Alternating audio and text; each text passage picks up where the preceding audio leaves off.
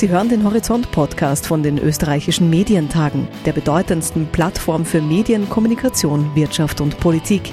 Ein Event von Horizont. Wir befinden uns bereits im Schlusssprint am ersten Tag der Medientage 2021. Und bevor wir zu unserer letzten Diskussion kommen, die sich ebenfalls mit dem nachhaltigen Wirtschaften beschäftigt, gibt es als Einstimmung, wenn ich das so sagen darf, ein Impulsreferat zu eben diesem Thema und darf dazu den Schriftsteller und Historiker Philipp Blom zu mir auf die Bühne bitten.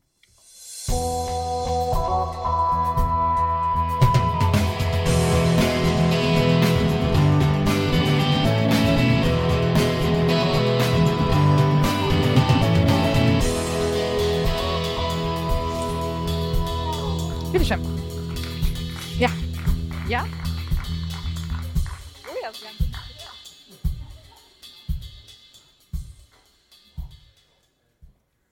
Guten Abend, meine Damen und Herren. Dies ist ein etwas plötzlicher Anfang zu meiner Rede, aber es ist Zeit. Ich freue mich, dass ich hier zu Ihnen sprechen kann am Ende von einem für Sie schon langen Tag, glaube ich. Sie haben über Digitalisierung gehört und über Demut, eine interessante Themenkombination. Und jetzt ist es vielleicht Zeit, in der Letz-, im letzten Teil einer Krise, die noch verläuft, an die Zukunft zu denken und darüber nachzudenken, wie diese Zukunft aussehen könnte, welche Strategien sie hätte. Meine, mein Tisch bewegt sich etwas. Es ist Zeit, an die Zukunft zu denken, nur wir haben keine. Wir sind im Prinzip zukunftslose Gesellschaften geworden. In Wahlen, wie zum Beispiel in Deutschland, gibt es keinen Politiker, keine Politikerin, die wirklich ein glaubhaftes Szenario dafür aufbaut, wie diese Länder in 10, 20, 30 Jahren bessere Länder sein könnten, wo die Reise hingehen könnte. Wir sind Gesellschaften ohne Mut und ohne Zukunft geworden. Unsere beste Hoffnung, die wir noch haben, ist der Erhalt des Status quo. Dass dieser Status quo nicht zu halten ist, dass es auch nicht genug politische Ambition ist, einfach nicht mehr herzugeben, was man sich erarbeitet und vielleicht in der Vergangenheit auch erraubt hat, das zeigen einige wenige Zahlen. Im Moment, das heißt, dies ist eine Zahl von vor Covid, wurden pro Minute auf der Welt 30 Fußballfelder Regenwald gerodet. 30 Fußballfelder pro Minute. Sie können sich vorstellen, was das pro Stunde, pro Tag, pro Monat bedeutet. Pro Minute sind auch in Grönland eine Million Tonnen Eis abgeschmolzen. Und pro Sekunde werden in der Welt etwa 20.000 PET-Flaschen verkauft. Ich will Sie nicht länger langweilen und deprimieren mit solchen Zahlen. Ich will nur deutlich machen, wenn ich sage, wir sind Gesellschaften ohne Zukunft geworden, dann liegt es auch daran, dass in diese Richtung nichts mehr weitergeht. Dass dieser Weg nicht intensiviert werden kann, nicht weiter gegangen werden kann, denn wir sind zwar die bei weitem erfolgreichste Zivilisation der Menschheitsgeschichte. Wir leben länger, sind höher gebildet, wir sind wohlhabender, wir haben bessere Zahnärzte und bessere Schulen. Aber wir ersticken auch an den Nebenwirkungen unseres historischen Erfolgs. Und diese Nebenwirkungen können nicht ohne, oder die Wirkungen können nicht ohne die Nebenwirkungen gedacht werden. Ich glaube, das führt in unseren Gesellschaften zu einem Gefühl der Lähmung, denn wir merken, dass dieses Modell nicht mehr funktionieren kann. In diesem Sommer ist das auch in der reichen Welt angekommen mit den Überschwemmungen in Deutschland, mit den Waldbränden in Nordkalifornien und in Südeuropa. Aber wir haben eigentlich kein anderes Modell, keinen Plan B, keine andere Erzählung, wie es denn auch gehen könnte keine Alternative davon, dass eine Wirtschaft wachsen muss und immer weiter wachsen, dass sie nicht schrumpfen darf. Keine Alternative zu unserer Idee der Ausbeutung und Beherrschung der Natur, um dieses Wachstum möglich zu machen. Aber dieses Narrativ ist tatsächlich an sein Ende geraten. Ja, es bricht um uns herum zusammen. Noch mehr Naturbeherrschung geht nicht, denn seltsamerweise ist Naturbeherrschung immer Naturzerstörung. Das hat nicht nur Auswirkungen auf die Natur, auf uns herum, das hat auch Auswirkungen auf unsere eigenen Gesellschaften. Denn wenn ich gesagt habe, unsere Gesellschaften sind Gesellschaften ohne Zukunft geworden, dann hängt damit auch zusammen, dass unsere Demokratien langsam von innen zu verrotten scheinen, dass der Wille dieser Demokratien etwas zu gestalten immer schwächer zu werden scheint, dass sich immer mehr Menschen abwenden von diesen Demokratien, sich nicht repräsentiert fühlen, nicht zur Wahl gehen. Ich glaube, das ist eine verständliche Reaktion, denn wenn man keine Zukunft mehr zu planen hat, warum sollte man für diese Zukunft eine Entscheidung treffen wollen? Wenn man nur noch glaubt, man lebt in einem Ausverkaufsladen, dann nimmt man sich halt noch, was man kriegen kann aber dann denkt man nicht mehr an eine Zukunft, die man gestalten möchte. Bevor ich Sie jetzt völlig deprimiert in den Abend entlasse, möchte ich fragen, was denn anders ginge. Was dieser Gesellschaft fehlt, ist ein gemeinsames Projekt. Damit meine ich nicht nur Österreich, damit meine ich durchaus die reichen industriellen oder postindustriellen Gesellschaften auf der Welt. Wir haben kein gemeinsames Projekt. Wie wäre es, wenn wir uns eins geben würden? Und wie wäre es, wenn wir es uns einfach machen würden? Wie wäre es, wenn wir uns sagen würden, wir wollen das Land bauen, in dem unsere Kinder noch leben können? Wir wollen das Land bauen, in dem unsere Kinder vielleicht noch in einer Demokratie leben können. Wäre das eine verrückte Ambition? Und wie würde man dahin kommen? Ich glaube, es führt keinen Weg darum herum, tatsächlich einen echten Green New Deal zu machen. Und ich möchte Ihnen sagen, weil es hier auch um wirtschaftliche Themen geht, ich sehe darin eine immense wirtschaftliche Chance. Für ein kleines, wohlhabendes, gut gebildetes Land wie Österreich, das viel geografisches Glück hat mit seiner Energiegewinnung, wäre es möglich, innerhalb von 15, 20 Jahren die Wirtschaft völlig zu dekarbonisieren. Nicht kosmetisch durch Emissionshandel, sondern wirklich.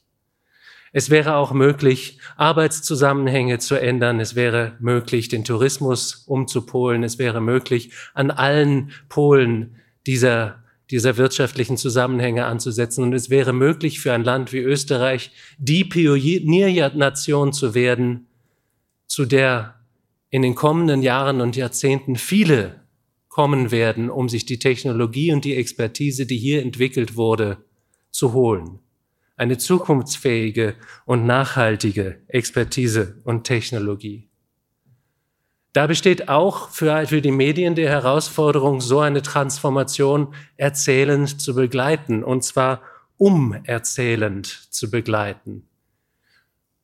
Wenn ich sage, dass das Narrativ der Naturbeherrschung, der Ausbeutung, des Wachstums nicht mehr funktioniert, das ist übrigens ein sehr altes Narrativ. Es kommt aus der Bibel, wo Gott zu Adam und Eva sagt, macht euch die Erde untertan. Dieses uns die Erde untertan machen hat uns an den Rand des Abgrundes für unsere Existenz geführt. Aber wir können doch tatsächlich eine Transformation wagen. Nein, es ist nicht garantiert, dass die erfolgreich sein wird. Aber was garantiert ist, dass wir im Moment direkt in die Katastrophe gehen und dann ist vielleicht eine halbe Erfolgschance noch eine wesentlich bessere Chance.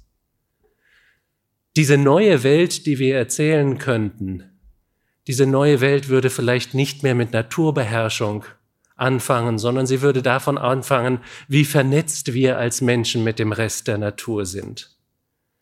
Der französische Philosoph Bruno Latour hat einmal vorgeschlagen, wir sollten nicht mehr darüber sprechen, dass wir auf der Erde leben.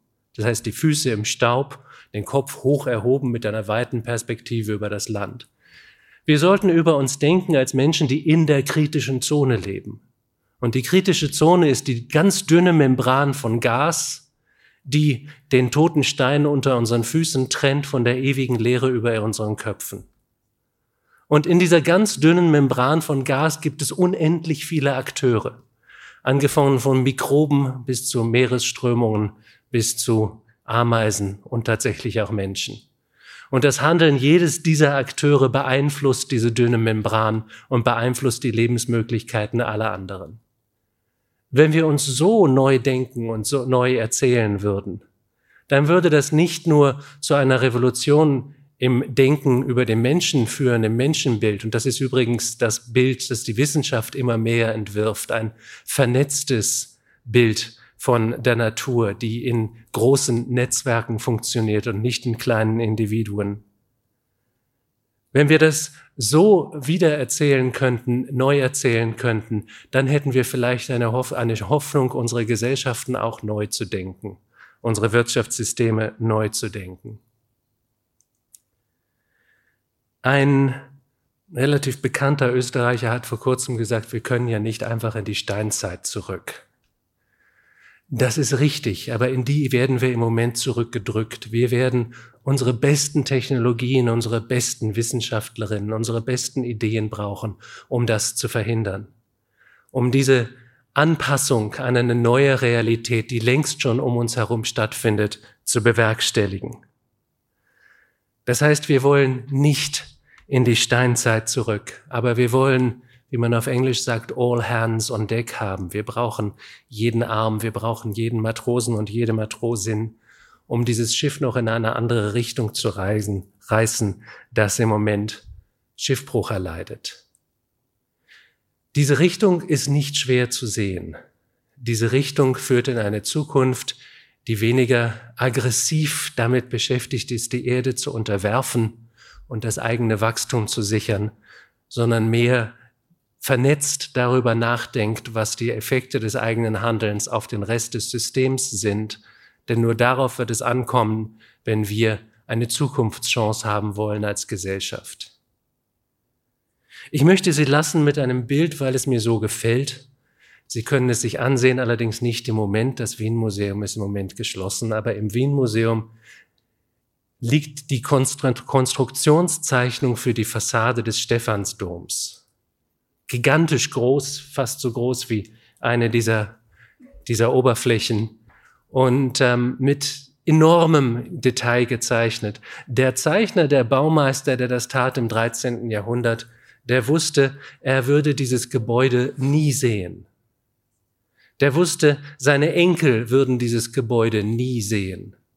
Für einige Generationen wäre es erst einmal eine Baugrube, die viel, viel Geld kosten würde.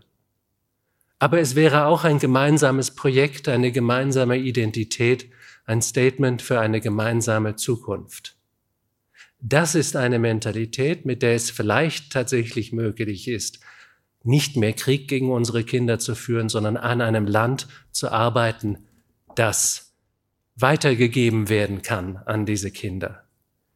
In der Debatte kommt dann immer das Argument, aber du kannst doch nicht anfangen, über Verzicht zu reden. Verzicht ist etwas, was man Menschen nicht zumuten kann. Ich weiß nicht, wer von Ihnen Kinder hat.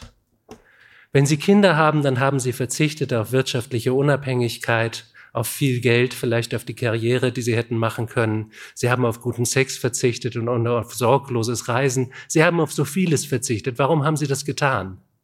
Weil Sie sich für etwas entschieden haben weil sie sich für etwas entschieden haben, was wichtiger ist als all diese Details, für eine Familie zum Beispiel. Wenn wir uns als Gesellschaft, als demokratisch verfasste Gesellschaft für eine Zukunft erhalten, äh, entscheiden, dann wird es einige Dinge geben, die wir nicht mehr tun können oder nur weniger tun können. Aber wir werden ein gemeinsames Projekt haben, wir werden eine Orientierung als Gesellschaft zurückhaben, wir werden unsere Demokratie zurückbekommen und es wird möglich sein, wieder Hoffnung zu schöpfen in unseren Gesellschaften und die neuen Jahrzehnte zu wagen. Das wünsche ich euch uns allen. Herzlichen Dank.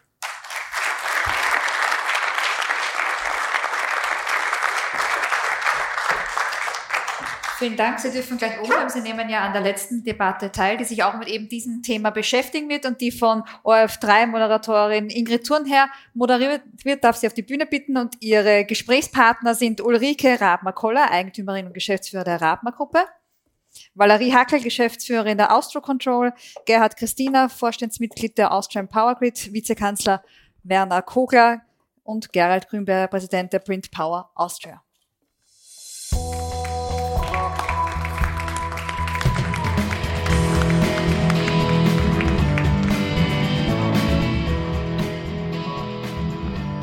Ja, vielen Dank für die freundliche Vorstellung. Guten Abend, meine Damen und Herren. Wir sind sozusagen die Letzten am heutigen Tag und einige Player in dieser dünnen Membran zwischen totem Gestein unter unseren Füßen und dem ewigen Nichts über unseren Köpfen.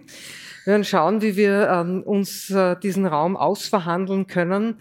Und äh, ich bin sehr gespannt zu hören, ob der Vizekanzler möglicherweise einen dem Stephansdom gleichenden, ähnlich detailreichen Plan schon in der Hosentasche hat, äh, wie er den gedenkt, äh, diese, diese große Zukunft zu skizzieren.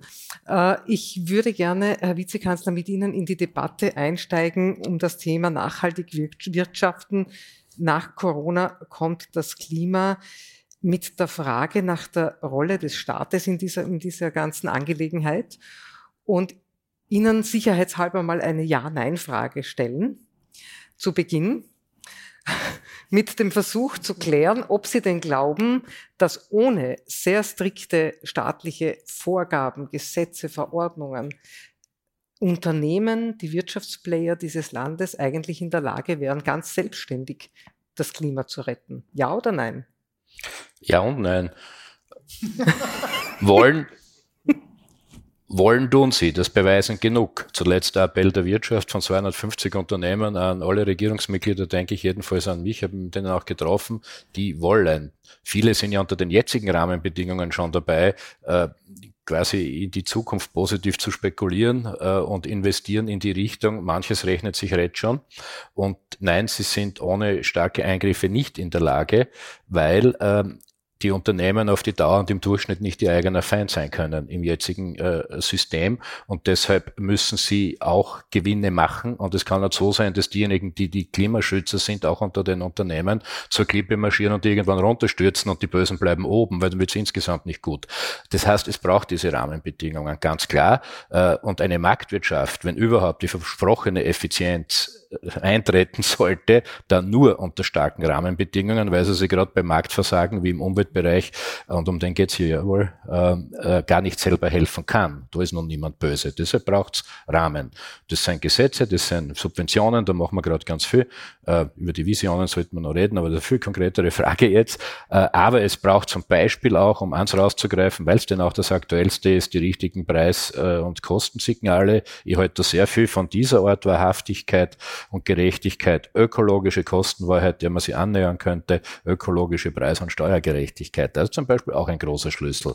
Das wird's brauchen, weil wenn, so, solange das umweltschädliche Verhalten relativ begünstigt wird, die Produktion, aber auch der Konsum am Schluss, äh, und das ähm, äh, klimafreundliche Nachteile hat, na, dann wird's nicht eintreten. Deshalb ohne Staaten stark nicht. Auf europäischer Ebene wäre es natürlich noch viel gescheiter. Es gibt aber die nationalen Spielräume, diese Vorgaben, in, je größer sie gemacht werden in Europa, Stichwort Green Deal oder überhaupt interkontinental, desto klarer wird das werden, desto einfacher wird man sich den Visionen nähern können, die Philipp Blom hier angesprochen hat.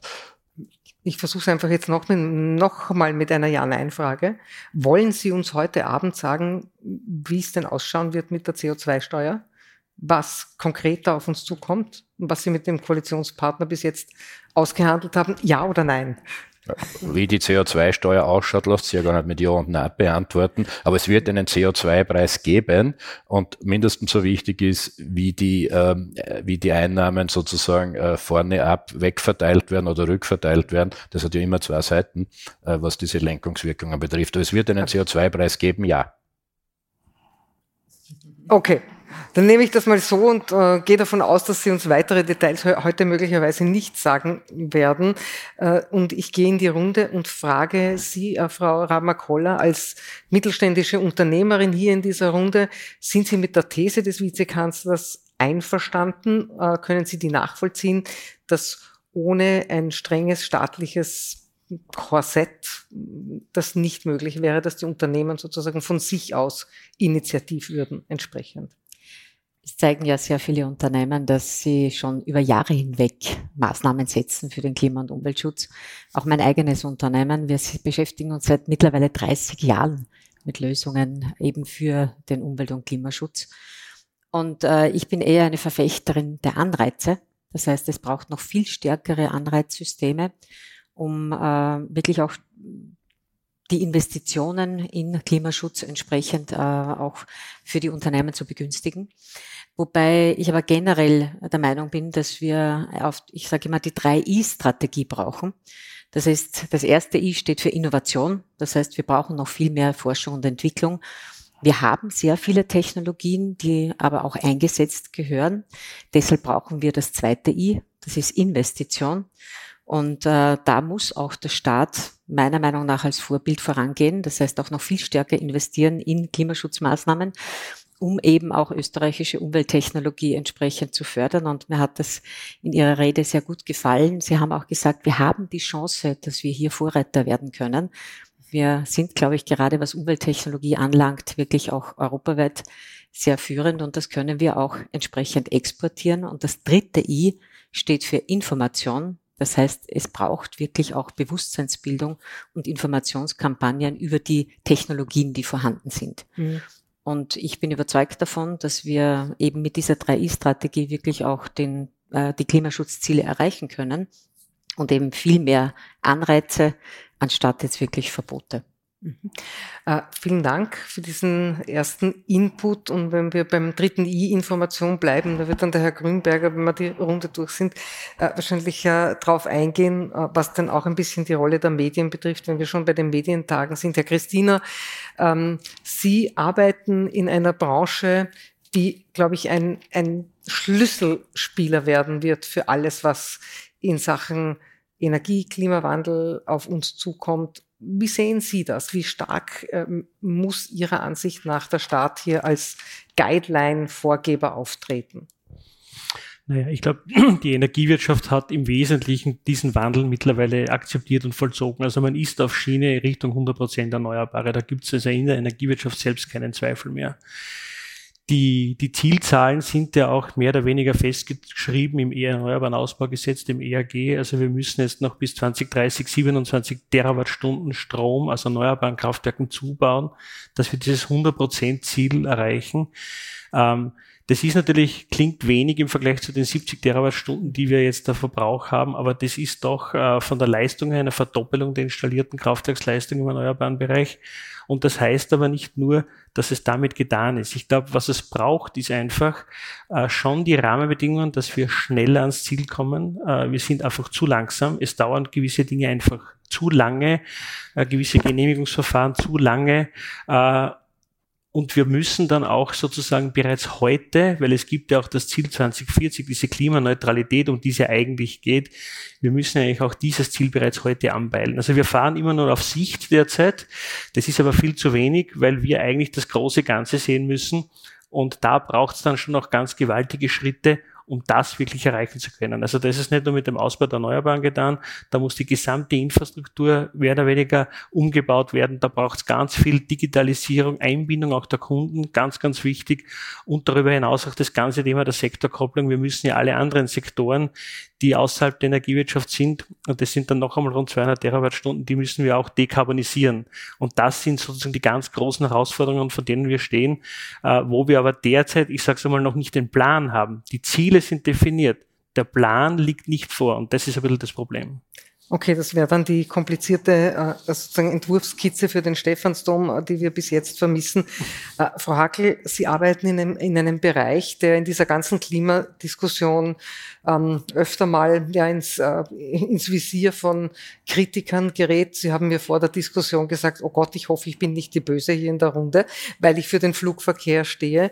Äh, wo sehen Sie eigentlich Ihren Kurs in dieser ganzen Debatte? Also ich sehe mich jetzt eindeutig als die Böse, also ich habe mich durchaus darauf vorbereitet. Ähm, nein, also ich glaube, ähm, jetzt auf die, auf die Flugindustrie zu sprechen kommen, die ich ja hier repräsentieren darf, sozusagen, wenn ich das so für mich in Anspruch nehmen darf, äh, ist, ist schon ein bisschen die Problematik, dass vieles auf uns drauf projiziert wird, ähm, wo wir schon natürlich einen Anteil tragen. Das ist so, das ist Fakt. Ähm, ich glaube, nicht ganz drei Prozent des CO2-Aufkommens äh, ist geschuldet durch das Fliegen. Das ist etwas. Das ist allerdings ähm, auch relativ viel, würde ich sagen, weil wenn man es anschaut, den Autoverkehr, ähm, wird das wieder relativ.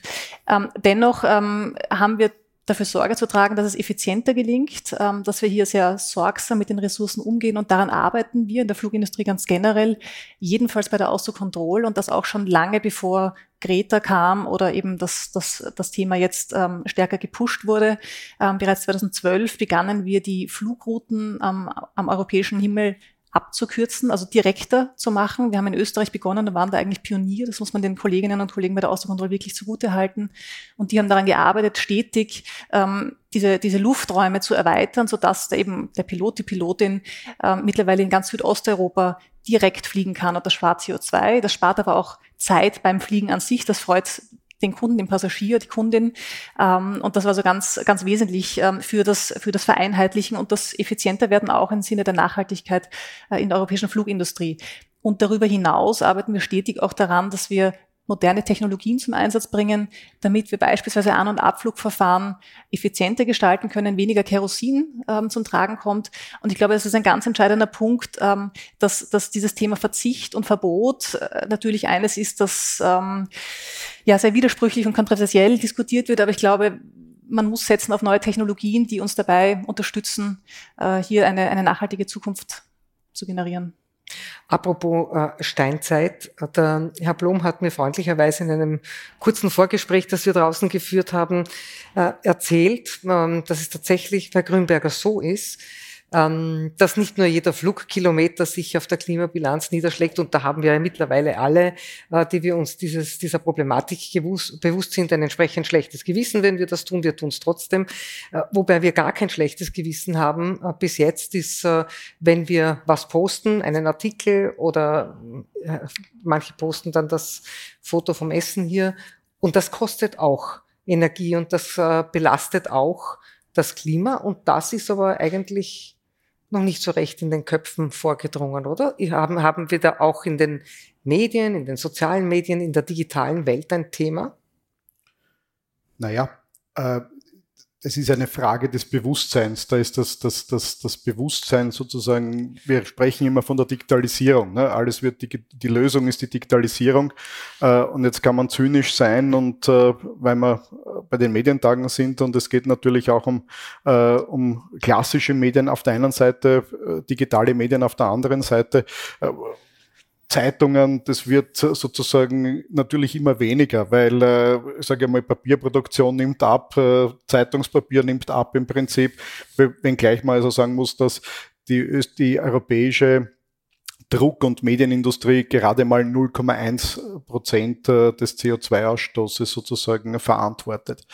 Äh, aber, und das ist das, das was wo, glaube ich, die Bewusstseinsbildung erfolgen muss. Natürlich äh, verursacht äh, auch die Digitalisierung letztendlich auch die digitalen Medien letztendlich äh, CO2.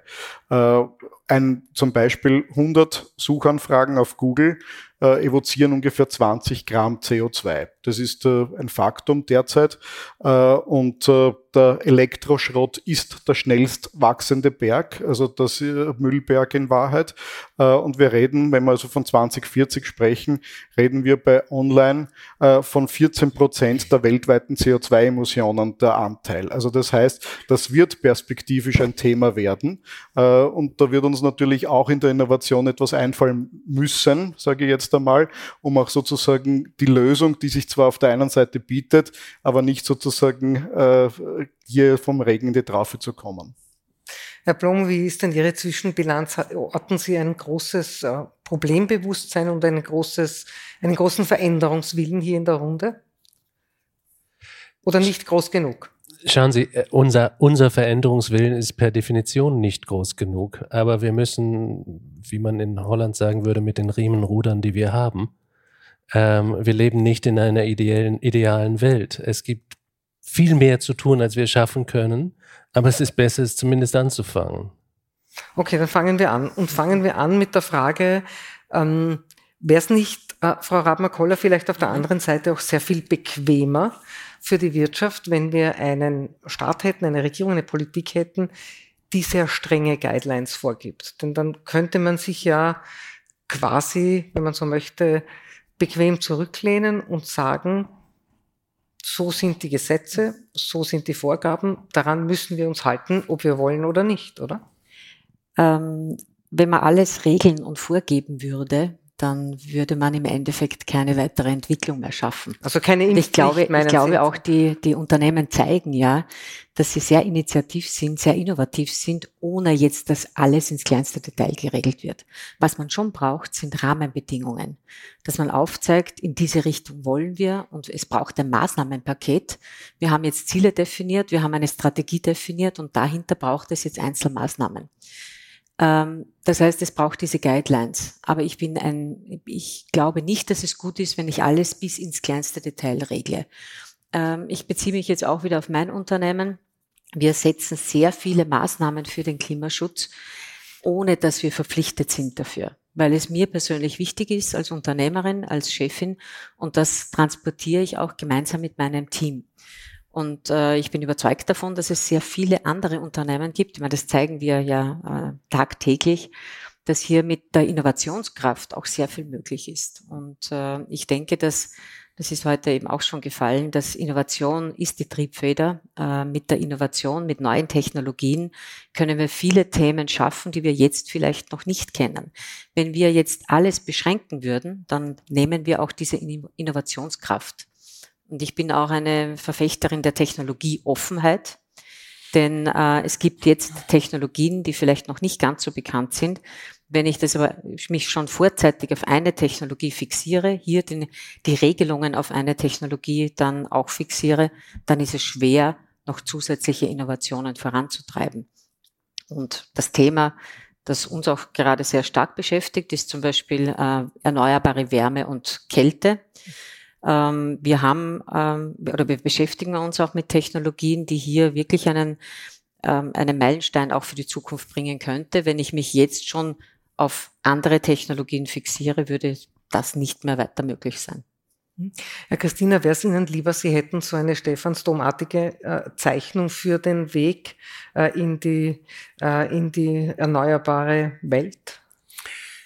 Ja, es wäre mir schon sehr recht, wenn wir einen, einen Plan hätten, zumindest jetzt für den Umbau des Energiesystems, wo ich zumindest wüsste auch, wo sind denn die vielen erneuerbaren Anlagen, die wir brauchen in Österreich einmal auf jeden Fall, um den Strom auch daraus zu generieren. Das heißt PV-Anlagen, Windanlagen, wo werden sie genehmigt werden, wo sind die, äh, die, die, die Widmungszonen, die, also das ist einmal ganz, ganz wichtig, weil ich kann eine Netzinfrastruktur nur dann sehr kosteneffizient bauen, wenn ich weiß, wo sitzt die Quelle, wo wird die Energie erzeugt und wohin muss ich sie transportieren. Das ist, das ist enorm wichtig. Das sind alles Assets, die wir richten, die stehen 70, 80 Jahre, wenn man sie gut wartet. Das heißt, das ist das, was ich gemeint habe. Es reicht mir nicht, äh, bis 2030 zu schauen, wenn wir Klimaneutralität wirklich ernsthaft anpeilen. Und das heißt eben, die, die, die 320 Terawattstunden, die wir in Österreich an Endenergie verbrauchen, wirklich zu dekarbonisieren. Und vieles wird nur mit erneuerbarem Strom gelingen. Ich glaube, da sind wir uns auch klar. Erneuerbarer Strom ist sozusagen das Mittel dafür. Dann müssen wir wissen, wie stark bauen wir die Stromleitungen, wo bauen wir sie, wo sitzen dann die Kunden, wo sitzen auch die Erzeugungsanlagen? Und wie vernetzen wir auch die anderen Sektoren. Äh, und das ist ein ganz, ganz entscheidendes Faktum, weil ich muss mit der Planung heute beginnen, ich muss mit dem Bau heute beginnen, sonst bin ich äh, zu spät, weil die Erneuerbaren sind schneller da. Äh, und auch die Kunden, wie wir sehen, eine Föstalpine, aber auch andere in Österreich beginnen bereits groß zu dekarbonisieren und wollen auch sicher Strom haben. Die, die, die stellen große Produktionsprozesse auf Strom um, die heute mit Kohle oder Koks befeuert sind. Und der sagt, wenn ich das mache, muss ich von dir die Garantie haben, dass die Stromleitung auch da ist, wenn ich sie brauche. Und das sind so Dinge, da haben wir nicht, sind wir nicht abgestimmt. Da, da passen teilweise die Genehmigungszeiträume nicht zusammen. Da hängen wir in irgendwelchen Prozessen jetzt wieder, äh, wo, wo man sich streitet, wer ist zuständig. Das sind Dinge, die lähmen. Also wir sind aus meiner Sicht als gesamte Bevölkerung noch zu saturiert. Es geht uns noch zu gut. Wir spüren den Druck noch nicht wirklich. Das, was Herr, Herr, Herr Blum meint. Ich glaube, das ist noch das Problem, das wir haben, damit wir wirklich in die Gänge kommen. Der grundsätzliche Wille, also das ist unser, unser Erkenntnis, der ist da, der ist auch in den Kommunen da, bei den Gemeinden draußen. Also das ist alles erkennbar. Wir hatten noch nie so einen interessierten Response. Äh, und das ist auch ein, ein, ein, ein ganz wesentliches Thema. Ich glaube, es scheitert nicht an der Technologie, auch da sind wir sehr weit. Es scheitert auch nicht am Geld. Auch da bin ich überzeugt. Es ist da für diese Dinge. Äh, was es auch braucht, ist Akzeptanz. Über das haben wir heute noch nicht gesprochen. Wir müssen auch die Bevölkerung mitnehmen. Und das ist gerade für uns Infrastrukturbetreiber ganz, ganz wichtig. Es reicht nicht nur zu sagen, wir brauchen die Erneuerbaren. Man muss ihnen, man muss den Dingen, die Dinge beim Namen nennen und ihnen wirklich den Stellenwert geben. Den es braucht. Und da ist auch die Infrastruktur, die leitungsgebundene Infrastruktur etwas, was man ganz offen bekennend sagen muss, das wird es brauchen. Da müssen die Leute auch mit, sonst haben wir ein Problem in der, im Gesamtsystem. Mhm. Äh, da kommen wir gleich nochmal zum Flugverkehr, äh, Frau Hackel. Äh, die Dinge beim Namen nennen, das tun manche, die zum Beispiel sagen, das geht einfach nicht mehr, dass es einen Flug von Wien nach Graz gibt oder so. Also wie kann die Luftfahrtindustrie, der Flugverkehr tatsächlich aktiv zum Klimaschutz beitragen, indem zum Beispiel solche Dinge nachhaltig in Frage gestellt werden? Ja, das ist ein spezielles Thema. Ähm, also wenn da die Schiene gut ausgebaut wäre, gäbe es da vielleicht eine Alternative, wenn es um den Punkt-zu-Punkt-Verkehr geht. Also sprich von Graz nach Wien beispielsweise, wenn man als Kunde diese Distanz bewältigen möchte, dann gäbe es da zeitnah ähm, Alternativen. Jetzt ist es vielleicht noch so eine, so eine Sache ohne den Semmering-Basistunnel. Ähm, aber äh, das Problem fängt dann dort an, wo man weitere Strecken ähm, überwinden muss ähm, wo dann Wien ein Hub darstellt, also der Wiener Flughafen konkret. Äh, und wenn, wenn, wenn der Punkt-zu-Punkt-Verkehr dann nicht mehr da ist, also Wien, Graz, Graz-Wien nicht mehr angeflogen wird, ähm, mitunter gibt es dann aber Airlines, die dann, wenn die äh, Zieldestination aber vielleicht Tokio ist, wo man dann also von Graz nach München kommt und dann über München äh, nach Tokio fliegen kann. Und das ist, glaube ich, ähm, ein, ein Punkt, den ich hier anspreche. Es, es reicht wahrscheinlich nicht, dass wir in so einem Ökosystem hier in Österreich ähm, uns einig werden in diesem demokratischen Prozess, äh, was ist akzeptabel und welchen Plan stellen wir auf, sondern ich fürchte, wir werden dann eben international, jedenfalls auf europäischer Ebene Lösungen suchen müssen, um nicht zu sagen global, wenn ich jetzt für meine Industrie widersprechen darf, äh, wenn wir hier, wenn wir hier Insellösungen haben, wird es immer Ausweichmanöver geben, äh, Nahe Osten beispielsweise, wo es diverse Hubs gibt, wo sehr günstige, sehr gute Angebote gemacht werden werden. Und dann kann man noch so viel ähm, Kerosin sparen ähm, oder auf andere Treibstoffe setzen, die dann teurer sein werden, sehr wahrscheinlich auch, wenn es dann andere ähm, Anbieter gibt, die das dann aushebeln. Hm. Herr Vizekanzler, wenn Sie sich das so anhören, die Erfahrungen von den drei Branchenvertretern hier am Podium, äh, befällt Sie dann manchmal der Zweifel, dass das, was man sich bisher überlegt hat zum Thema Klimaschutzvorgaben, nämlich an die Wirtschaft, an die Industrie, ausreichend ist? Weniger, denn was sind die Vorgaben? Also ich möchte das mal einordnen. Äh, ich kann ja mit Filmen übereinstimmen tatsächlich, aber irgendwas kommt auch durcheinander. Deshalb ordnen. Ich weiß nicht, weder, weder der Philipp Blom noch ich haben irgendwelchen großen Verboten das Wort geredet. Es erzeugt sie nur manches von selber, glaube ich. Ja. Also wir fahren nicht parot über die Kreuzung. Ist das jetzt ein Verbot? Im Zweifel ja. Ist das vernünftig? Wahrscheinlich. Äh, jetzt, was wäre, was wäre, wenn sie die Vereinigte Rote Gewerkschaft und irgendwelche Industrielle, die es eh nicht mehr gibt, ja, aber zusammentun würden und sagen, wie Weiland 1984, jetzt erstens haben wir die Studenten aus Dauer aus und zweitens betonieren wir alles zu.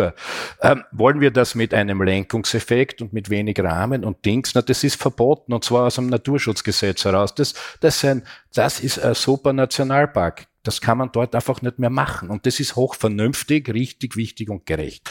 Jetzt, weiß ich nicht, ja. Es ist, es gibt der, der Rahmen. Was ist denn das? Da geht es um Prinzipien des Handelns, um die Ziele und dann um die Maßnahmen. Ich bin völlig bei Ihnen. Da haben wir Engpässe. Ja. Also wir müssen schon schauen, dass wir das Zeug rechtzeitig beieinander haben, wenn wir es predigen. Aber wenn es jetzt um das geht, wofür ja Sie eigentlich werden, normalerweise hat man ja mit Unternehmen in dem Kontext andere Debatten und Unternehmerinnen auch, ja. Die eben, ich hatte es ja angesprochen, dass nicht ganz vergessen werden, die 250 vom Appell der Wirtschaft, die sagen, sie wollen mehr Klimaschutz, sie wollen auch, sie, die predigen ja die CO2-Steuern, wir wollen zukünftig noch mehr für, die Wirtschaft, äh, für die ökologische Wirtschaft tun, wollen aber nicht die Dummen sein, das habe ich vorher erwähnt, ja. Äh, der, der, der, der Klimaschützer muss ja auch nicht der Dumme sein, ne? das kann man ja auch so sehen. So. Das ist alles im Rahmen der Marktwirtschaft abbildbar. Und äh, Entschuldigung, äh, ich weiß nicht, ob ich da jetzt viele Widersacher treffe, äh, woanders vielleicht, beim Philipp Blom war nicht genau, aber ich versuche rein aus der Logik einer Marktwirtschaft in meiner Welt natürlich auch eine sozial geordnete ist und die Rahmengebungen dort. Das war das Thema. Und wenn es jetzt um Innovation geht, und um Information. Alles ganz wichtig. Wir, Im Übrigen, Marktwirtschaft funktioniert auch dann nur super, wenn es möglichst viel Transparenz gibt. Ja? Weil äh, auch sonst werden die verheißenen Vorteile nicht auf den Boden kommen. Aber mit Sicherheit nicht dort, wo es Marktversagen gibt, im Umweltbereich. Das heißt, diese Innovationen und diese Technologie, von denen da immer geredet wird, die kommt nur überhaupt nur, wenn überhaupt, ausreichend schnell genug und ausreichend umfangreich genug, rechtzeitig auf die Welt, wenn diese Rahmenbedingungen da sind. Mit den jetzigen mit Sicherheit nicht. Da gehen wir gleich in die Kirchen, weil dann bin ich der Pfarrer und nicht der Minister und dann predigen wir irgendwas und jeder tut das Seine. Ja, das passiert zum Teil eh, weil die Konsumentinnen und Konsumenten da sind, die ganz ökologisch nachfragen, zum Teil aber auch bereit sind, mehr zu zahlen. Ja? Aber solange wir uns in diesem marktwirtschaftlich-kapitalistischen System uns bewegen, gegen, die, gegen ich das nicht einmal anrede, sondern aus dem ich herausargumentiere, dann müssten Sie für diese Rahmengebungen sein, weil wir sonst dort nie hinkommen, wo wir uns aber angeblich politisch committed haben. Und da ist schon ein Teil der Vision, äh, der Vision drinnen, äh, äh einen, einen klimafreundlichen Planeten zu haben, wo überhaupt das schiere Überleben garantiert ist und dass das sozial verträglich geht, weil sonst gehen uns die Leute nicht mit und dass das dann ein Ort von ökologisch-ökonomischer Grundvernunft ist, die aber auch Emotion erzeugen kann und auch muss. Ja? Und deshalb ist mir das so wichtig und deshalb war vorher äh, das Nein, dass es ohne diese Anreize nicht geben wird. Und in Wahrheit haben wir ganz andere Probleme. Jetzt in Österreich, eine, ich, ich sage es selber dazu gleich, ja, bin schon fertig dann, eine kleine offene Volkswirtschaft. Wir können das nicht alleine machen. Daher kommt es doch das Problem. Hätten wir auf dem ganzen Globus sozusagen eine Systematik, dann braucht man nur, und deshalb bin ich auch schon so ärgerlich grundsätzlich, ja, weil das ist alles längst erfunden. Seit Einführungslehrbücher in der Umweltökonomie Anfang 1990 reichen für diese Lösung. Dass man in der Politik eine Vision erzählen muss, ist klar. Da finden Sie alles, ein Einführungslehrbuch. Ja? Also, das ist doch die Aufgabe. Und natürlich ist es richtig, dass das wir in Österreich nicht erlaubt erheben. Das ist in wirklich der Punkt, wie hoch ein CO2-Preis sein kann oder nicht. Weil unsere Unternehmen können nicht jetzt, wenn die drei Viertelten Volkswirtschaften der Welt das noch nicht machen, aber exportieren müssen, können unsere wahrscheinlich nicht über Nacht den wahren CO2-Preis zahlen mit dem Ergebnis, dass sie dann dorthin abwandern, wo unter viel schlechteren ökologischen Bedingungen produziert wird. Das ist der Punkt. Aber insgesamt brauchen wir diese Klammer und diese Vision kann es schon geben. Und das müssen wir auf europäischer Ebene dafür kämpfen, dass diese Rahmenbedingungen herkommen. Ich glaube, Frau von der Leyen ist da eine super Verbündete. Ich habe lange mit ihr in Salzburg darüber reden dürfen. Man kann sich im Moment gerade in etwa vorstellen, wie sich die Verhandlungen um diesen CO2-Preis in der Regierung äh, gestalten oder auch nicht, aber jedenfalls ich habe, glaube ich, eine gewisse Idee davon. Äh, wenn Sie aber jetzt, Herr Vizekanzler, von einer ökologisch-ökonomischen Grundvernunft sprechen, dann muss man die, Herr Grünberger, ja bis zu einem gewissen Grad auch äh, den Konsumentinnen und Konsumenten abverlangen, damit die nämlich auch mitgehen bei dem Ganzen. Vor einem Jahr saßen wir an dieser Stelle. Einige von Ihnen waren dabei in der Diskussionsrunde und haben darüber gesprochen, wie die Wirtschaft äh, mit diesen ganzen Corona-Beschränkungen umgeht. Und das war äh, meines, meiner Erinnerung nach auch so Ende September, Anfang Oktober, äh, irgendwann zwischen dem ersten und dem zweiten Lockdown. Leere Ränge, keine Menschen hier, alles nur gestreamt. Äh, alle Menschen waren in großer Sorge und haben gedacht, dieses Ding geht nie vorbei. Heute können wir ein bisschen hoffen. Es lag an der sozusagen Mitwirkung großer Teile der Bevölkerung. Kann man das und wenn ja, wie auch äh, bei diesem ganzen Klimathema erwarten und zwar durch alle Bevölkerungsschichten hinweg, auch durch bei jenen, die der Vizekanzler jetzt vielleicht nicht angesprochen hat, bei jenen, die nicht im Supermarkt ganz gezielt nach dem Bioprodukt suchen oder ähnliches. Nehmen wir ein Beispiel, das ganz aktuell ist her. Ja, äh, eines, das jetzt äh, nicht mit Zeitungspapier zu tun hat, sondern mit Hygienepapier. Der OF hat heute gemeldet, eine Meldung gestern äh, von Greenpeace, dass also nur 15 Prozent des Toilettpapiers recycelt sind. Ja, jetzt muss man mal aber sich überlegen, warum ist das so? Und äh, das bin ich bei der Grundvernunft. Ja? Äh, wenn man sozusagen am Markt fragt, äh, warum äh, sozusagen das so ist, wird man also auch draufkommen, dass es A, ganz wenig Altpapier gibt zurzeit. Es ist also eine Ressourcenknappheit. Das hat unterschiedliche Gründe, warum das so ist, aber es ist nun mal so.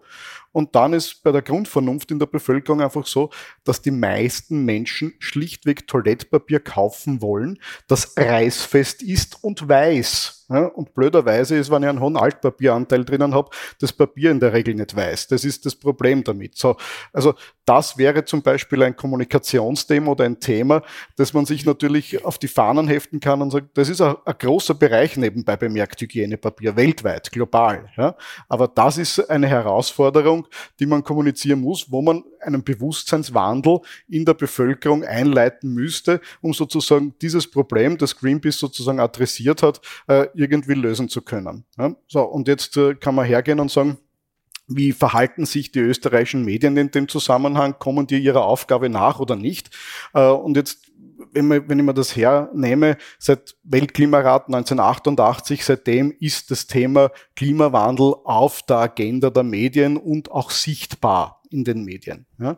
Äh, das ist zugegebenermaßen letztes Jahr durch Corona ein wenig in den Hintergrund getreten. Da waren die Meldungen, die, die hier sozusagen äh, rausgegangen sind, deutlich mehr. Das ist überhaupt keine Frage. Aber wir sind bei 13.000 in den österreichischen Tageszeitungen rund 13.000 Meldungen im Jahr, die sich nur mit dem Klimawandel beschäftigen. Und ich glaube, das ist, das ist schon ein, eine beachtliche Zahl. Äh, und man sieht es auch, vor zwei Wochen hat Gallup eine Studie präsentiert, wie sich die Österreicher äh, in den Medien informiert fühlen. Da sagen 70 Prozent äh, immerhin, dass sie Themen des Klimawandels interessieren. Und 53 äh, sagen immerhin, ja, die österreichischen Medien bilden das ganz gut ab etc. Ich fühle mich ganz gut informiert in dem Zusammenhang. Und jetzt kommt das, das Spannende, was die Grundvernunft anlangt und die, die, die Parallele zu Corona. Witzigerweise finden da auch zwei Pole statt. Also das heißt, äh, die, die in der Mitte sind, äh, sind ungefähr 30 Prozent, die sagen, ja, also das ist ganz sauber berichtet, ich fühle mich äh, sauber, unabhängig informiert.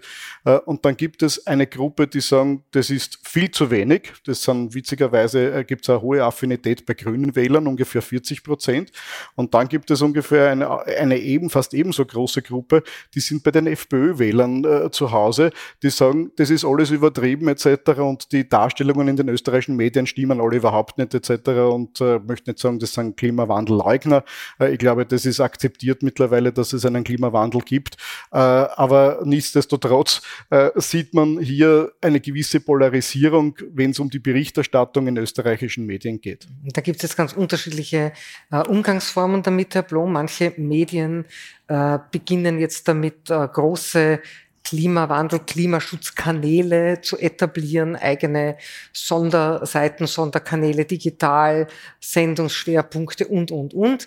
Äh, wir haben auch vorher darüber gesprochen, dass äh, der Diskurs längst sich verändert hat in manchen Ländern wird nicht mehr von Klimawandel, sondern nur noch von Klimakrise gesprochen. Welche Rolle sollten denn die Medien Ihrer Meinung nach hier einnehmen und welche nehmen sie ein? Irgendwo zwischen Aktivismus, Realismus, Alarmismus, wo soll man die verorten?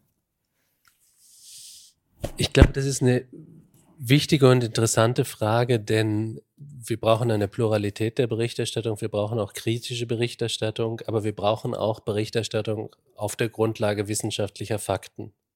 Und diese wissenschaftlichen Fakten sind entschieden. Ich glaube, darüber müssen wir uns nicht mehr unterhalten. Wir müssen auch nicht jedes Mal wieder diskutieren, ob die Erde rund ist. Ähm, aber dann ist es natürlich eine Frage, auch einfach eine redaktionelle politische Entscheidung, wie, wie stark man sich einbringen will, ob man wie der Guardian sich jetzt wirklich auf die Seite der Aktivisten stellen will, ganz entschieden. Ähm, aber ich glaube, da gibt es auch sehr viele unterschiedliche Möglichkeiten, so eine Berichterstattung zu realisieren. Ähm, es gibt auch eine Balance, die sicherlich gefunden werden muss zwischen alarmistischen ähm, Nachrichten oder sehr kritischen Nachrichten und auch sehr positiven Geschichten, denn es gibt ja die Gegenmodelle. Und das ist für mich, glaube ich, die wichtigste Rolle der Medien in dieser Frage. Erstmal natürlich kritisch zu sehen, ob die Dinge tatsächlich auch ausgeführt, auch eingehalten werden etc. Aber dann vor allen Dingen auch die Umerzählung unserer Gesellschaft möglich zu machen. Wir sind ja in so einer, man hat fast das Gefühl, in so einer Betonrinne der Geschichte, wo wir das Gefühl haben, es gibt, wir können nichts anders machen. Und da gab es bei Corona einen ganz wichtigen Moment. Ich habe viele Vorträge über Klimazukunft und Demokratie gegeben in den vergangenen Jahren. Und immer wenn ich mit Politikerinnen sprach oder mit sehr oft mit wirtschaftlichen Entscheidungsträgern, dann wurde mir gesagt, ja, das ist alles schrecklich und sie haben auch recht und das ist alles ganz grauenhaft, aber was sollen wir schon tun? Wir können ja den Markt nicht wir können ja nicht in den Markt eingreifen. Wir können ja nicht in die globale Ökonomie eingreifen. Die muss ja von sich aus rennen. Und dann in, bei Corona ist es innerhalb von zwei Tagen passiert. Unter kritischen Bedingungen und mit kritischen Konsequenzen, aber es hat uns gezeigt, wir können als Gesellschaften entscheiden, was wir wichtig finden. Wir können gesellschaftlich politisch handeln und dafür Regierungen benutzen, denn so sollte es ja sein. Wir sind ja die Ausführenden, wir wählen die Regierungen ja nur. Wir sind nicht davon abhängig, dass die Wirtschaft für uns schon irgendetwas tun wird. Und ich glaube, das ist ein sehr, sehr wichtiger Moment geworden, dass wir gesehen haben, es geht anders, es gibt Alternativen, wir können entscheiden und dass wir vielleicht auch an Menschen neugierig machen können durch Berichterstattung. Wie könnte ein Leben denn auch aussehen? Ja, wir sind heute reicher als jemals. Wir fressen auch mehr Psychopharmaka als je zuvor, wie Smarties. Ist das ein Zeichen, dass wir in besonders glücklichen Gesellschaften leben? Vielleicht ist da ja noch Luft nach oben. Das heißt, vielleicht kann man Menschen auch Appetit machen auf diesen Wandel. Ein Wandel, in dem sie mit Sicherheit weniger konsumieren werden. Aber vielleicht ist es ja nicht nur ein Nachteil, vielleicht gibt es ja eine Art von Gesellschaft, in der Glück eine andere Wählung, Währung hat als Konsum. Ich würde jetzt ganz gerne nochmal in einer Runde dann äh, darauf zurückkommen, was auch Sie als Player der Wirtschaft von den Medien erwarten in dieser Thematik. Aber Herr Vizekanzler, das war ja ein sehr interessanter Aspekt, den Philipp Blom dahergelegt hat. Äh, die Frage sozusagen der Dringlichkeit des Anliegens, die Pandemie zurückzudrängen. Äh, da hat eigentlich fast jeder akzeptiert, welche drastische Maßnahmen äh, da den Menschen aufgebürdet wurden. Beim Klimawandel scheint das, oder bei der Klima, beim Kampf gegen die Klimakrise, wenn wir es jetzt mal so benennen wollen, scheint das noch nicht äh, so verfangen zu haben, dass das auch so dringlich ist, oder? Ja, wenige Parallelen gäbe schon, auch was die Widersacher betrifft. Ich meine, es ist in Österreich noch nicht so lange her, dass die äh, teilweise jetzt Impfverweigerer und Corona-Leugner, aber damals jedenfalls vor zweieinhalb Jahren die Klimawandelleugner auf der Regierungsbank gesessen haben. Ähm, ja, aber die, da gibt's viele Parallelen, auch was Medien betrifft, aber das ist, glaube ich, dann noch die nächste Runde. Äh, und, die, und da bin ich ja froh über, über äh, bestehende Medienlandschaft, diese über weite Strecken zu verbessern und verteidigen gilt, weil die können da schon noch was leisten. Aber was die Dimension nach vorn betrifft, ich glaube, ein großer Unterschied ist, wenn man fair ist, äh, den, die halt nicht so schnell in die Gänge kommen wollen. Bei Corona war klar, da geht's um Leben und Tod in der Gegenwart bei allen, die, die gerade da sind. Das ist beim Klima, also bei der drohenden Klimakatastrophe und die ersten Vorläufer sehen wir ja wohl, oder, oder sonst muss schon irgendwie in, in, in ganz anderen Verschwörungstheorien unterwegs sein.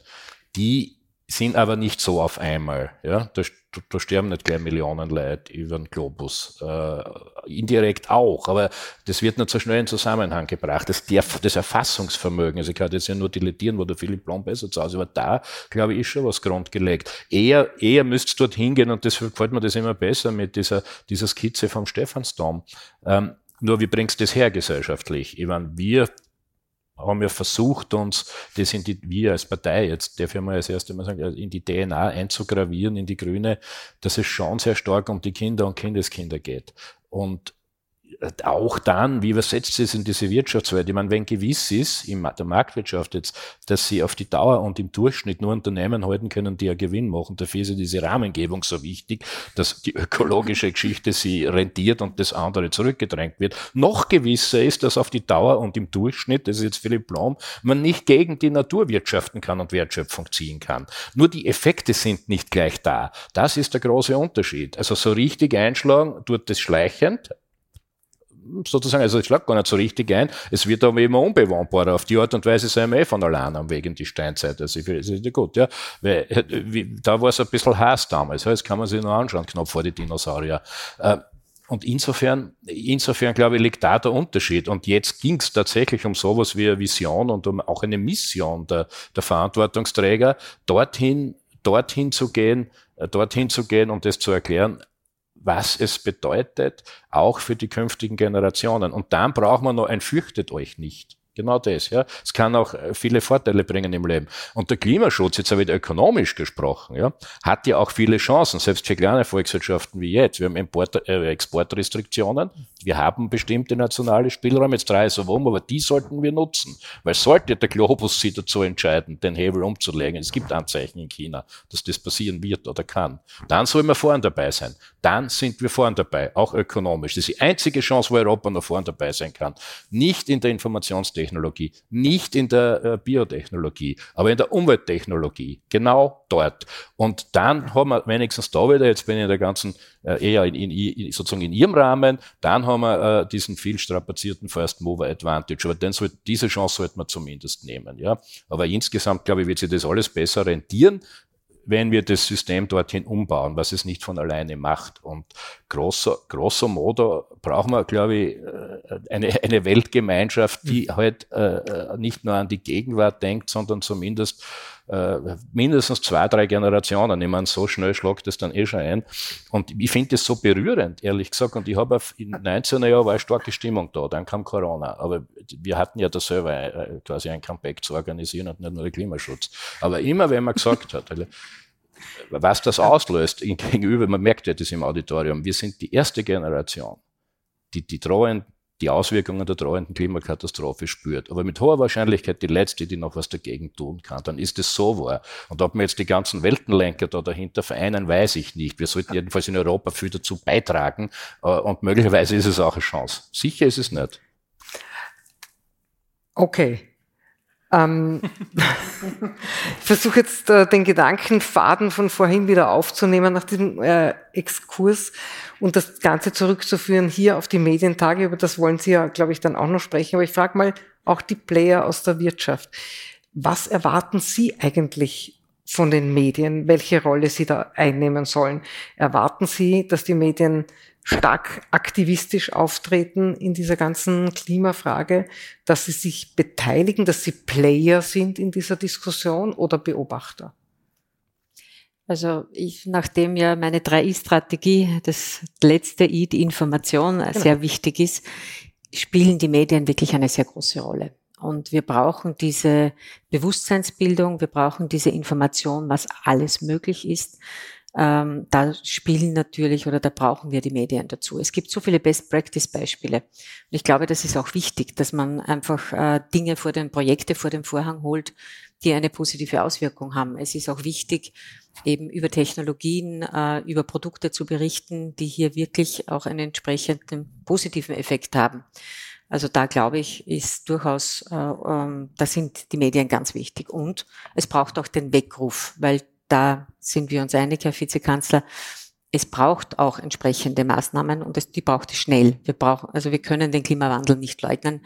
Der ist da und wir spüren die Auswirkungen auch. Ähm, aber wie gesagt, und ich glaube, das war vorher ein bisschen die Differenz. Ich, in gewisser Weise sind wir uns einig. Mir geht es nur darum, dass man nicht alles bis ins kleinste Detail regelt. Das war eben Ihre Frage, Frau Turner. Mhm. Aber es braucht Rahmenbedingungen.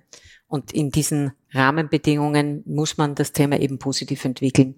Und diese Win-Win-Situation, die wir hier schaffen können zwischen Wirtschaft und Umwelt, die ist wirklich sehr, sehr groß. Und ähm, ich glaube, wenn wir jetzt zurückdenken, eineinhalb Jahre oder zwei Jahre, kein Mensch von uns dachte, dass die Digitalisierung der kleinen und mittleren Unternehmen zum Beispiel so schnell vorangehen würde, wie sie jetzt wirklich vorangegangen ist. Das heißt, es ist möglich, aber es braucht auch entsprechende Maßnahmen und Unterstützungen vor allem auch. Herr Christina, was wünschen Sie sich für Medien in der Klimadebatte? Wie sollen die auftreten? Also ich glaube auch, dass die Medien in, in dieser, in dieser gesamten, in diesem Veränderungsprozess eine ganz, ganz wesentliche Rolle spielen, äh, weil viele Menschen ja mit dieser Veränderung auch schwer umgehen können und teilweise auch verunsichert sind. Und wie Herr Blum gesagt hat, ganz wichtig ist, glaube ich, ist hier wirklich faktenbasiert äh, zu berichten auch, weil viele Leute, glaube ich, auch eine gewisse Guidance erwarten. Also aus den Medien heraus doch Informationen zu generieren, wie soll ich mich verhalten, wohin geht wirklich die Reise und, und hier vielleicht auch doch den, den wahren Trend äh, ein bisschen vorzeigen. Ich glaube, das ist ganz, ganz wichtig. Also ich kann es nur sagen, aus, aus unserem Bereich, äh, im, im Infrastrukturbereich, was wir erleben ist, ähm, wenn du irgendwo ein Infrastrukturprojekt baust, die Leute fragen natürlich einmal nach und, und, und schauen schon, was sagen die Politiker, was sagt der Kommunalpolitiker bis hinauf zur Bundespolitik. Stehen die hinter so einem Projekt? Sehen sie die Notwendigkeit? Unterstützen sie das? Dann gehen solche Projekte auch. Oder aber sagt man, na eigentlich braucht es zum Beispiel diese Leitung nicht, wir können das im Kleinen da regeln, wir machen das so. Dann beginnt eine extreme Unsicherheit Platz zu greifen und dann beginnen die Dinge auch zu stocken. Ja, und ich glaube, da ist es wichtig, was ich vorher gesagt habe, auch, man muss schon, wenn man so einen gravierenden Umbau eines Systems in Angriff nimmt, wirklich sich auch als Politiker, glaube ich, und auch äh, hinstellen und sagen, was sind die, die Eckpunkte, zumindest die Säulen, die, die hier angegriffen werden müssen, die wir umbauen müssen, fundamental umbauen müssen, und die muss man auch den Leuten ganz klar kommunizieren. Und wenn das die Medien dann auch transportieren und das sozusagen außer Zweifel stellen, dann glaube ich, dann nehmen wir auch die Bevölkerung mit und dann kriegt das Ganze auch auf, gewinnt das auch an Fahrt. Wenn das nicht passiert, wenn man da Dinge unter den Teppich kehrt, wenn dann die Medien beginnen, Grundsatzfragen zu diskutieren, ist es denn überhaupt notwendig, dann bekommt das ganz schnell zu stoppen und das kriegst du dann ganz schwer wieder in Fahrt. Das ist unsere Erfahrung bei vielen Projekten. Wie geht's Ihnen da, Frau Hackel, in dieser Frage? Also ich würde mir, ich würde mir wünschen, dass wir da ähm, mehr Versachlichung erleben, ähm, dass wir wirklich objektiv tiefe Berichterstattung bekommen. Äh, Beispiel ähm, diese Flugscham, die da äh, fast in Mode war, möchte ich sagen, ähm, die da sehr stark strapaziert war, hat auch alles seine Berechtigung. Ich finde, das soll, darf man auch thematisieren und diskutieren. Wenn man sich dann anschaut, wie viele Personen dann wirklich bereit sind, einen Euro extra zu zahlen, um CO2-Kompensationsmaßnahmen auch zu finanzieren, dann ist das ein erstaunlich niedriger Anteil. Also da, da klafft für mich an diesem Beispiel auseinander die Realität mit dem, was da inszeniert wird. Und ich frage mich auch, wo ist die Fahrscham, wenn wir also ins Auto steigen? Äh, und das ist ja der viel größere Anteil noch in der Mobilität, äh, also der Modalformen, die hier CO2 verursachen damit kann jeder scheinbar ganz gut umgehen. Ist, ist natürlich im Einzelfall dann nicht, nicht einfach so, aber ich möchte nur sagen, also eine, eine gewisse Versachlichung, eine, eine sachliche Debatte ähm, hielte ich für sehr, sehr sinnvoll und notwendig, auch um die richtigen Hebel zu identifizieren, um die es dann geht. Und daran anschließend hätte ich noch ähm, den Wunsch und die Bitte, ähm, dass wir ein bisschen weggehen von diesem Nachhaltigkeitsmarketing, von dem die Medien vielleicht auch ganz gut leben und den wir alle mehr oder weniger auch praktizieren, weil es auch in Mode ist und weil es jetzt gut kommt. Aber es finde ich verklärt auch ein bisschen die Sicht auf die Dinge, was ist wirklich relevant, was hat Substanz und wo ist es halt einfach wieder eine schöne Nachricht, ähm, die ich ähm, im Sinne des Marketings verkaufen kann und auch meistens gut dankbar angenommen wird. Hm, da sollten Sie jetzt ähm, darauf antworten, Herr Grünberger. ja, gerne. Also äh, grundsätzlich glaube ich, ist, äh, also Medien bilden ja die Realität ab oder sollten sie sollten es bestmöglich tun, sagen wir es einmal so. Ne? Also das möglicherweise hat man erst unlängst gesehen, dass man auch äh, quasi Enten oder, oder Horxes aufsetzen kann. Das passiert ab und an und wenn man getäuscht werden soll, kann das auch passieren. Das ist nun mal so. Also da ist auch nebenbei bemerkt die Austria Presseagentur davor nicht gefeit, wie man gesehen hat.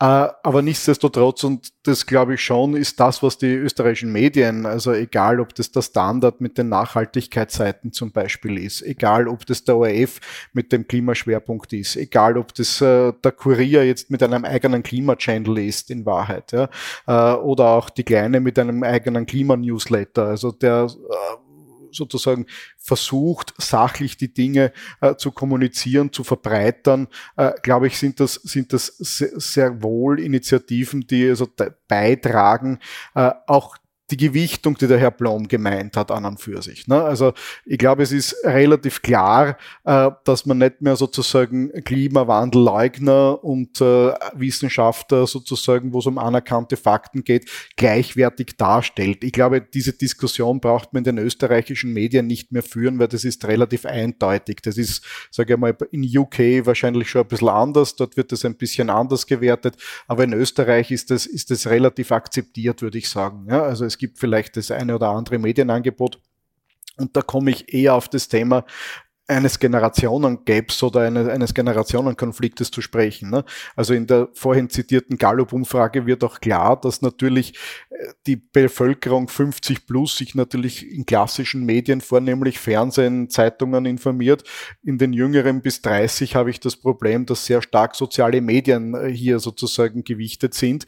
Äh, und dort hat man natürlich sehr viel weniger die Kontrolle über den Content, der sozusagen auf unterschiedlichsten Plattformen teilweise aus dem Ausland, äh, wo man nicht weiß, ist das äh, verifiziert, ist das sozusagen aus einer Redaktion äh, irgendwie, wo es äh, auch ein Checks and Balances System gibt etc., äh, quasi geprüft und verifiziert und dort sehe ich eher die Gefahr, dass gewisse Biases irgendwie entstehen, sowohl in die eine als auch in die andere Richtung.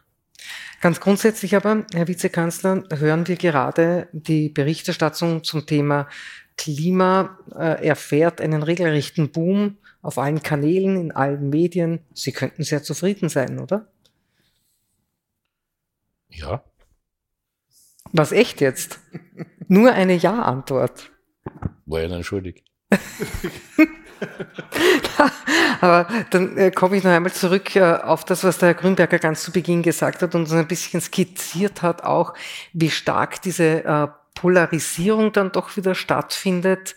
Ähm, eben erleben wir auch bei Corona auch vielleicht wieder eine Parallele in dieser ganzen Sache.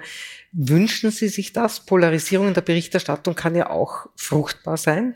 Oder wäre es Ihnen lieber, es gäbe so einen nationalen Wohlfühlkonsens über alle Fragen in, in Sachen Klimapolitik?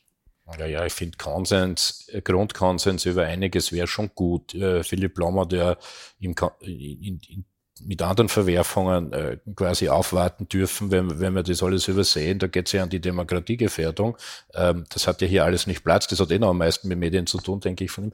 Äh, da geht es eigentlich tatsächlich darum, und das befällt mich schon seit 15, 16 spätestens, dass nichts selbstverständlich ist am Vektor der Geschichte zum Besseren. Ja? Man muss alles wieder verteidigen. Ähm, und äh, insofern äh, Insofern haben wir, da, äh, haben wir dort äh, schon genug zu tun. Äh, die Frage, wie viel Konflikt und wie viel Konsens, ja, Aufmerksamkeit ist mit Reibung mehr. Ja, das, das, das, das lernen wir auch. Also jetzt im Kleinen, da wir in, in der österreichischen Bundesregierung und die Grünen das erste Mal drinnen sind, immer wenn sie es anständig treibt, dann fällt es auf, dann ist der Zuspruch größer. Ja, ob das am Schluss gescheiter ist, immer nur weiß ich nicht. Manchmal doch, aber auch nicht immer. Insgesamt muss es schon auf Ergebnisse ankommen. Ähm, also in meiner Ethik ist es jedenfalls schon so, äh, dass äh, am Schluss oder in einer Zwischenbilanz ähm, schon auch das Erreichte zählen muss und nicht bloß ähm, äh, sozusagen das Erzählte reichen. Ja? Manchmal hat man es ja mit einem Partner zu tun, der da andere Brillen aufhat. Und das sind Grundfragen ja, Reibung wäre schon gut. Ich finde äh, natürlich äh, die äh, Fridays for Future aus dieser Perspektive heraus sowieso gut, aber da finde ich es besonders super. Äh, aber von denen darf man gar nicht verlangen, dass sie alle Lösungen haben, weil das tun ja dann auch gern sehr viele. Ja? Aber die müssen einmal rein und die haben diese Rolle. Und da gibt es ja noch andere Gruppen, die da herausgewachsen sind, die diese Rolle nehmen. Ich, ich finde das gut. Das ist ganz viel Konflikt und Reibung. Aber am Schluss bin ich schon dafür, dass wir das so verstehen, von mir aus wie in Europa, als, als große Menschheitsaufgabe. Damals nach dem Zweiten Weltkrieg ist auch so viel gelungen. Wer hätte das alles gedacht? Wie schnell das wenigstens was die damals herkömmlichen Wohlstandsindikatoren. Heute haben wir andere. Diesen Wandel müssen wir schaffen. Dass das herkriegbar ist äh, oder überhaupt die Art des Zusammenlebens äh, in Europa, zumindest eine Zeit lang, auch auf diesem demokratischen Niveau. Ich halte das für eine zivilisatorische Höchstleistung im Verhältnis. Ich sehe alles gefährdet in Wahrheit. Ja? Äh, und insofern, glaube ich, brauchen wir auf so einer Ebene einen Grundkonsens und dann darf es aber schon ein bisschen knirschen auch, weil es wird da immer wieder immer wieder Unterschiede geben. Ich habe ja heute mal den Marktwirtschaftler gegeben und dann einmal wieder was anderes. Aber man kommt von mehreren Richtungen zum Ziel. Es braucht eben diesen Grundkonsens. Und mhm. ja, medial wird die Aufregung immer äh, von Interesse sein. Die muss, die muss halt im, im, im Rahmen sein und wenn man es ethisch betrachten würde, diesem Ziel verpflichtet. Herr Blom, können Sie uns, und damit hätten Sie das Schlusswort in dieser Debatte, mit einer Art Hoffnung auf die Selbstheilungskräfte unserer Zivilisation in diesen Abend entlassen? Sie verlangen da eine ganze Menge von mir. Ähm, erstmal möchte ich sagen, weil das hier ein wirtschaftliches Forum ist, eine starke Wirtschaft ist ein unabdingbarer Teil dieser Transformation. Was wir oft vergessen ist, Demokratie kostet eine Menge Geld. Die Institutionen einer Demokratie kosten sehr viel, einen modernen Staat so zu erhalten. Das heißt, mit einer idyllischen Kreislaufwirtschaft wird es nicht gehen. Also es braucht schon starke Wirtschaften. Aber wenn Sie, wenn Sie Hoffnung wollen, was mir dazu einfällt, ich habe vor einigen Jahren mal in einer Rede ein Bild gebraucht, das eigentlich immer noch stimmt. Ähm, erstaunlich. Ähm, ich habe gesagt, wir haben einen wichtigen Partnerorganismus in unserem Leben. Ähm, das ist Hefe.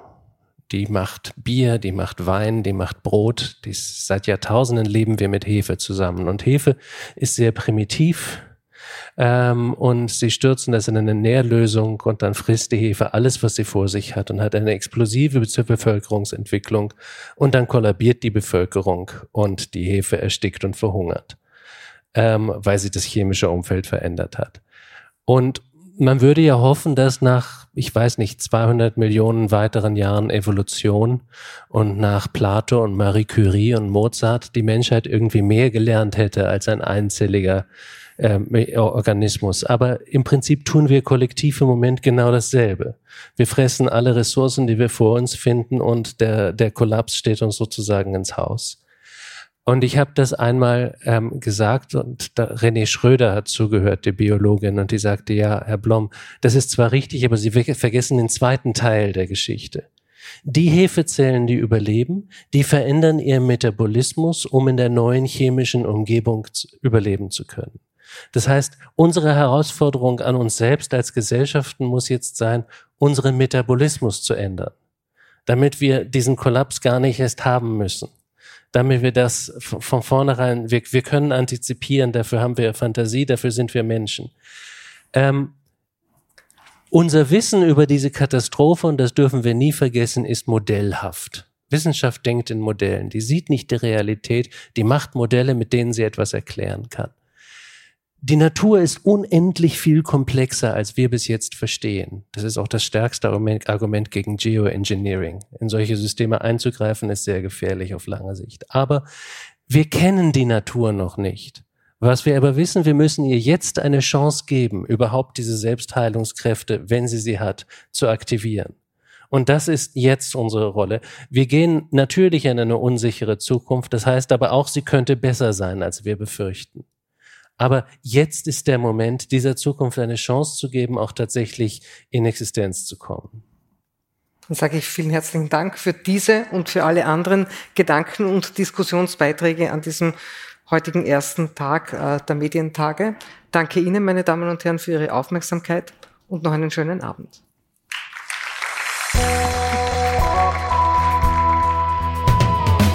Weitere Talks und Diskussionen von den österreichischen Medientagen hören Sie in diesem Podcast-Channel. Videos von den Programm-Highlights können Sie jederzeit online nachsehen unter www.horizont.at slash oemt.